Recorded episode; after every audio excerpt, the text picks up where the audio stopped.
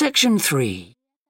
You will hear two anthropology students called Victor and Olivia discussing their joint presentation about a Norwegian explorer called Thor Heyerdahl. First, you have some time to look at questions 21 to 24.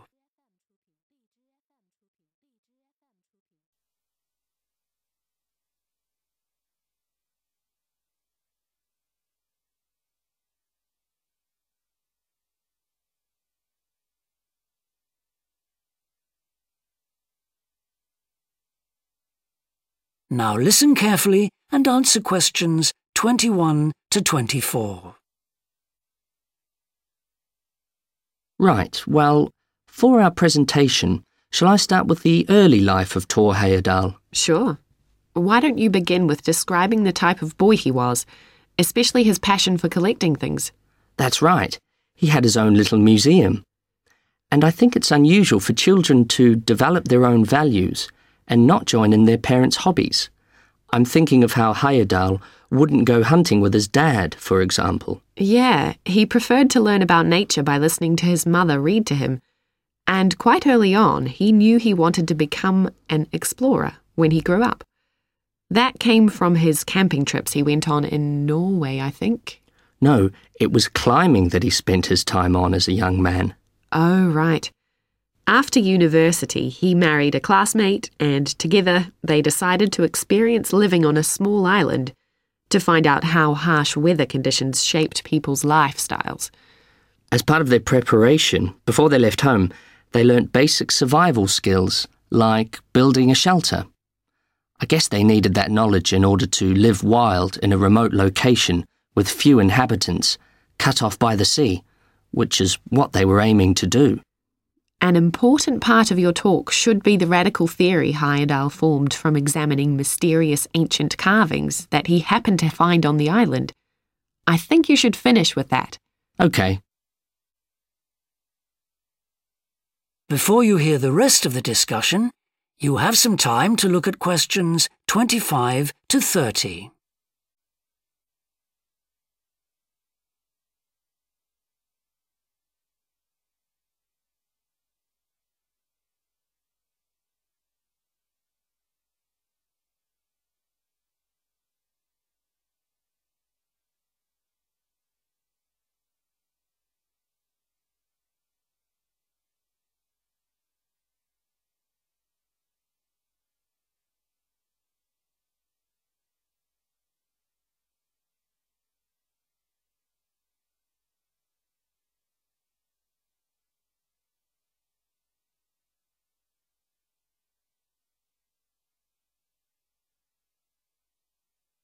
Now listen and answer questions 25 to 30.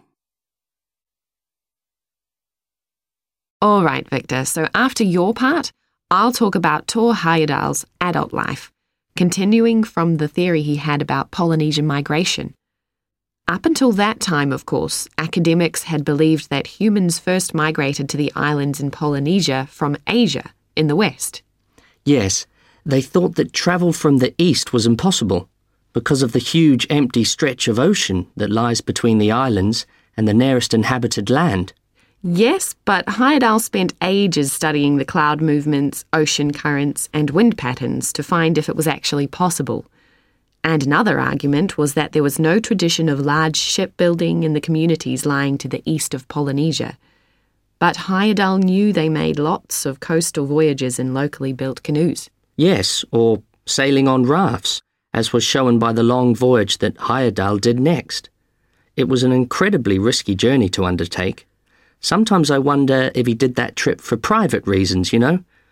To show others that he could have spectacular adventures. What do you think, Olivia?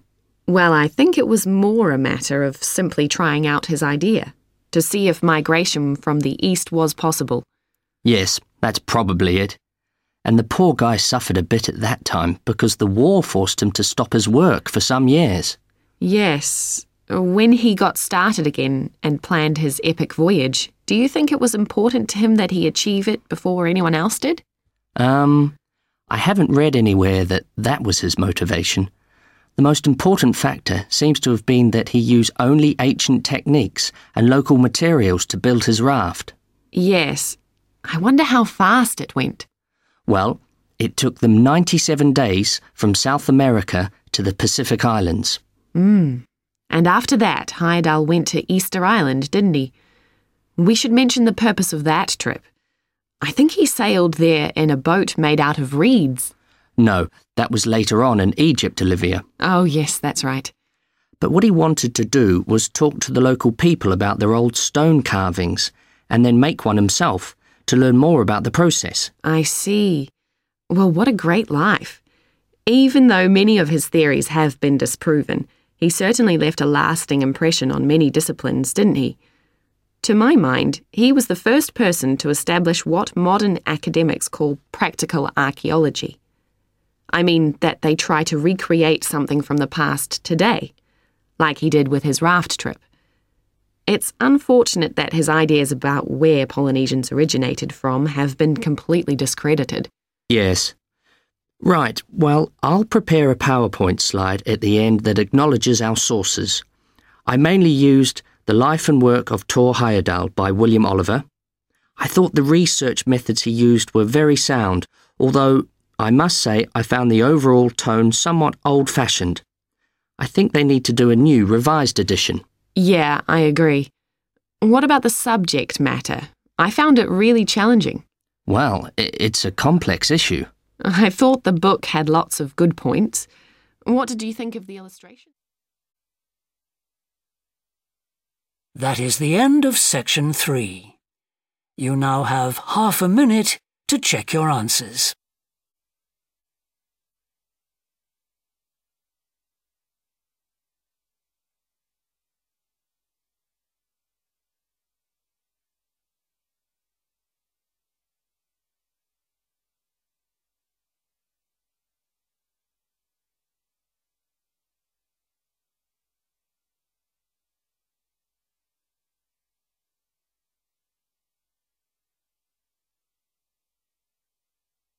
Now turn to section 4.